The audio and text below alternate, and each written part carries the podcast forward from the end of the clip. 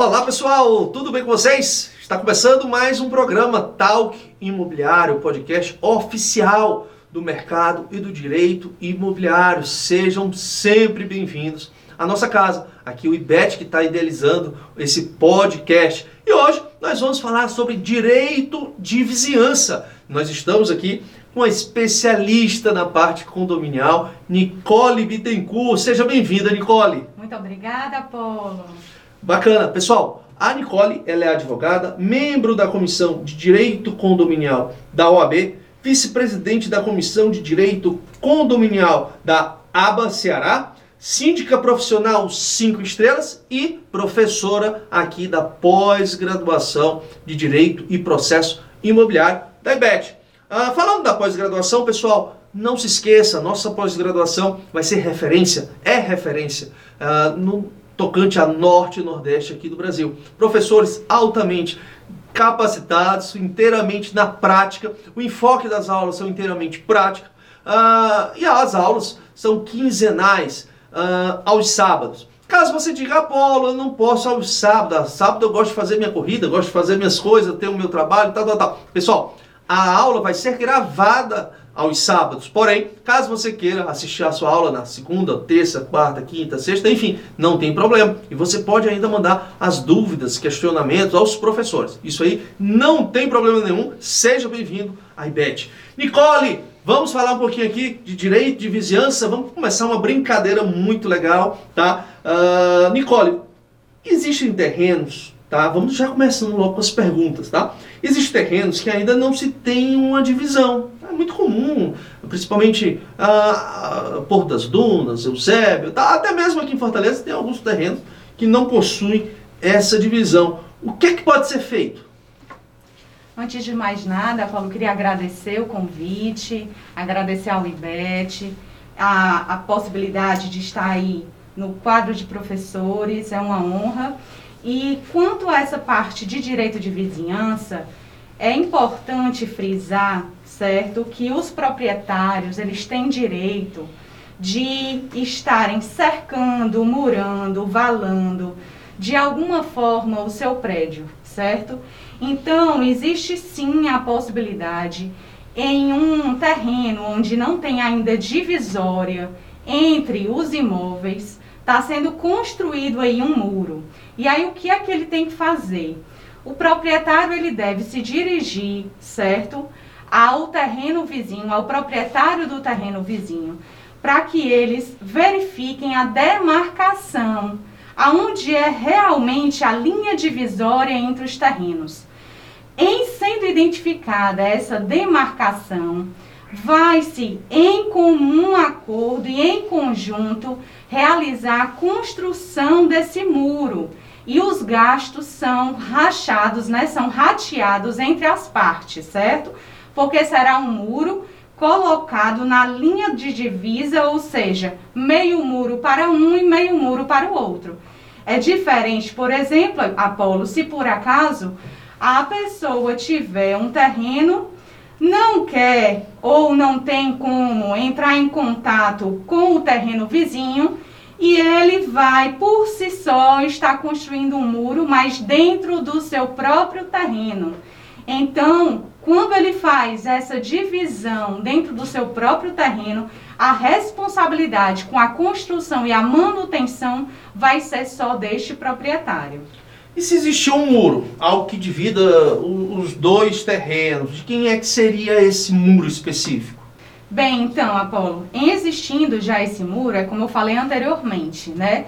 Esse muro, ele vai ser em regra dos dois confinantes.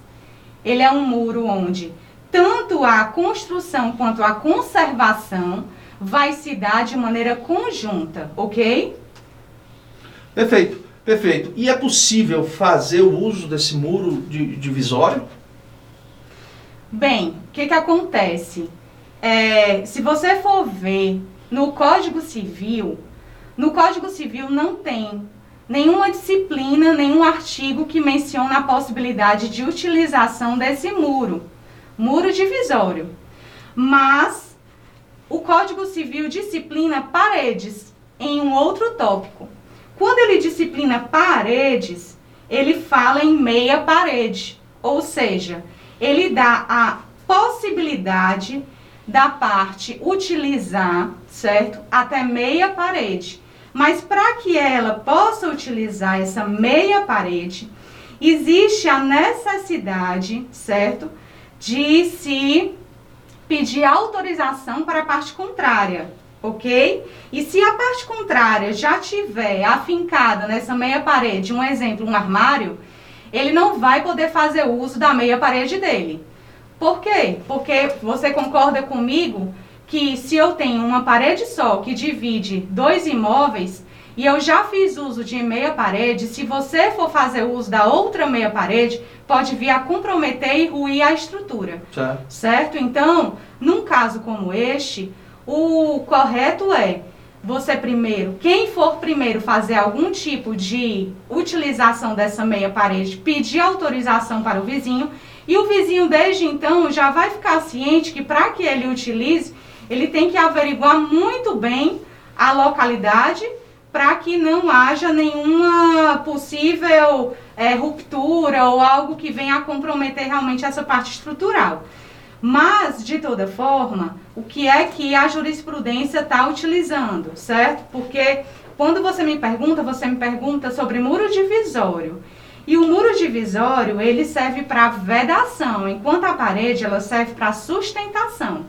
Mas, parte da, parte da jurisprudência está se utilizando dos artigos que falam de meia parede para justificar, digamos assim, os casos, certo? De muros divisórios. Exemplo, Apolo. Hum. Eu tenho um muro e eu coloquei com bogós.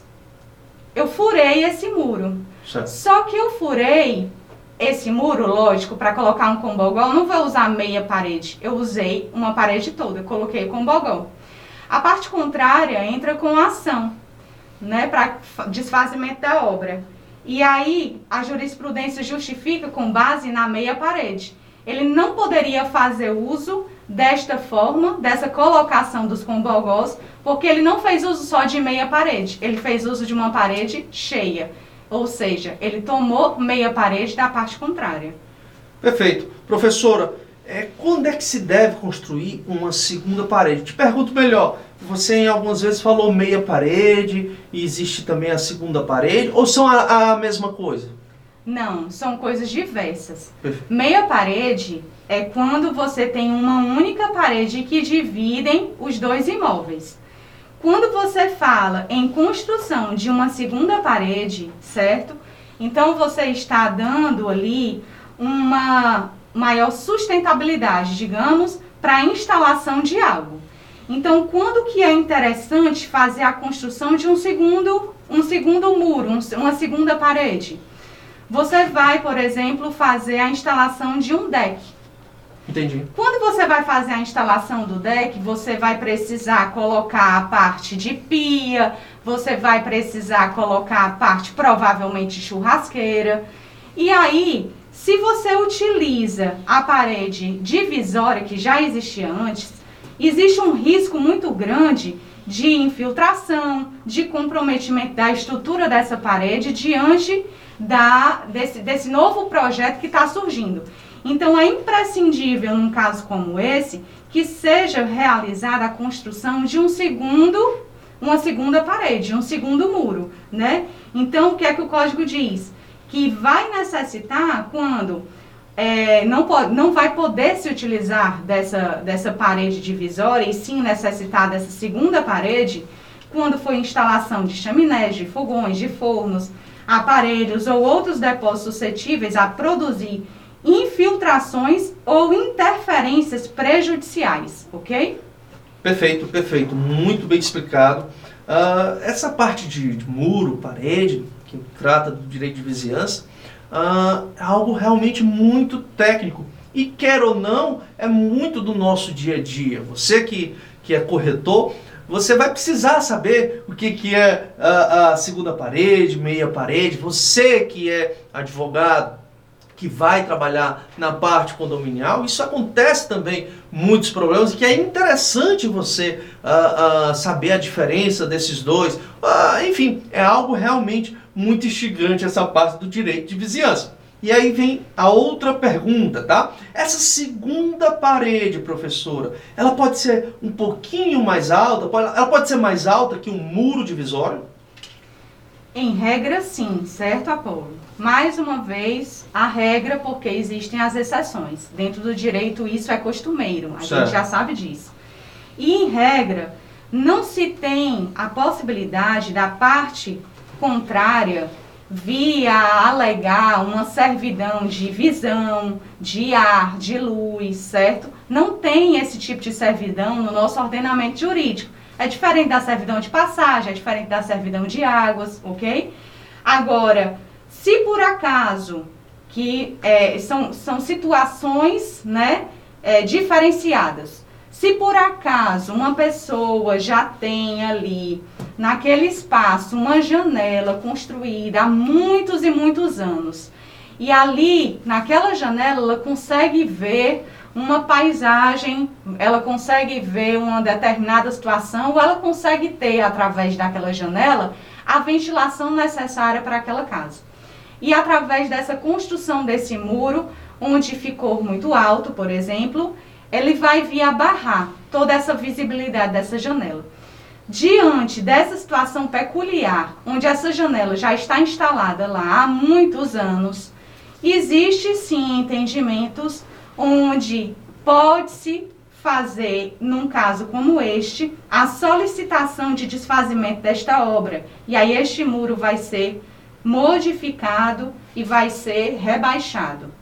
Perfeito. Antes de passar para uma próxima pergunta, queria mandar um abraço aqui pessoal lá da região do Cariri, ao Plínio, ao Thales, a Leni, a Ariana, uh, também ao pessoal lá de Tapipoca, pessoal que está sempre nos assistindo, sempre nos acompanhando, a Carol, o seu John, a, o seu Aguiar, é muito bacana essa conexão na, na nossa rádio podcast, a rádio oficial do direito e do mercado imobiliário, indo para todos os lá, leste, oeste, norte, sul, você vai estar escutando ah, o nosso podcast. Ah, professora Nicole, ah, isso aqui que eu vou te perguntar agora acontece muito em condomínios de casa, né? Em relação à colocação de janelas, ah, terraços, varandas, existe alguma, alguma norma, alguma regra em relação a isso? Bem, Apolo, realmente isso é algo bem intrigante, né? É algo que acontece no cotidiano. Você buscando é, os julgados, existem assim muitos, né? Bem vasta a jurisprudência com relação a isso, porque é algo bem rotineiro. E aí, com relação a essa colocação dessas aberturas, existe sim, certo?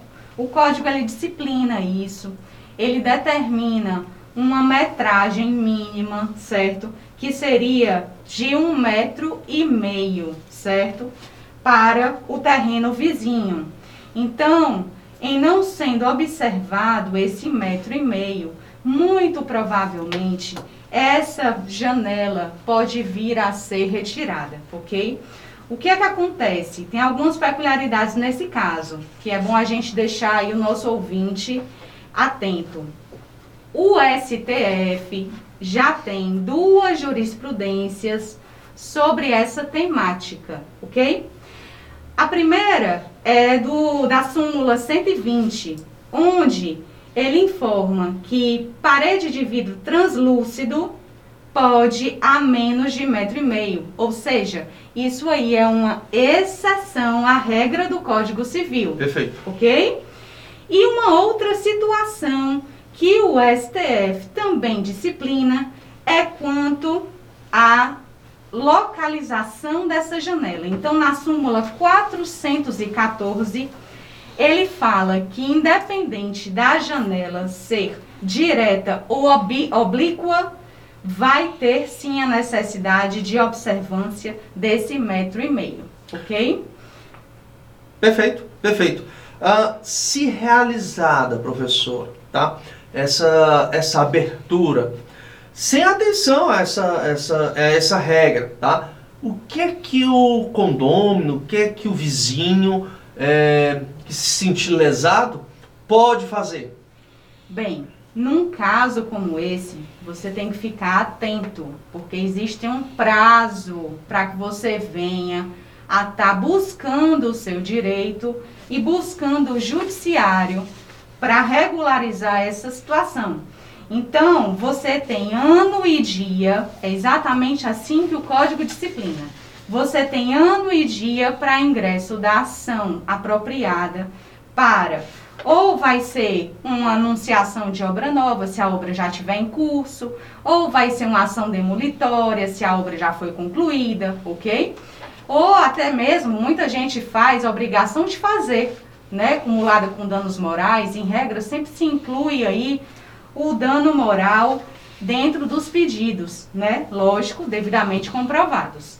Então, essa questão de abertura de janela tem que se ter atenção, porque se ultrapassado este prazo, certo? Não se pode mais exigir o desfazimento e a retirada desta janela. Perfeito, perfeito. Em relação, agora partindo um pouquinho uh, ah, para o âmbito de uma outra problemática em condomínio. Ah, não só em condomínio, quem mora vai ter um vizinho, com certeza. Em relação, professora, ao barulho, né? Existe alguma legislação, uh, vamos falar aqui, uh, lógico, toda cidade tem sua legislação, mas em Fortaleza, vamos até falar um pouquinho do Eusébio, existe uma legislação? Pronto, Apolo, o que, que acontece? Com relação a barulho, certo? A gente está falando aqui dessa questão de muro divisório, de parede, querendo ou não, isso aí mexe com a parte de estrutura e, consequentemente, pode vir a causar barulho e prejuízo nessa, nesse âmbito do vizinho, certo? Quando isso ocorre, seja esse tipo de, de barulho, ou seja um barulho por som, pode ser um barulho, inclusive, por voz. Pessoas que gritam muito, pessoas que é, fazem ali no seu ambiente é, residencial uma festa e, e fica algo muito é, incômodo, digamos assim, né, aos seus vizinhos. Então, a gente tem que observar, primeiro, todo condomínio tem a convenção e tem também o regimento interno, certo? Tanto a convenção vai disciplinar na parte dos direitos e deveres dos condôminos, né? Porque a convenção ela vai vir muito de maneira superficial, mas ela vai falar sobre sossego, ok?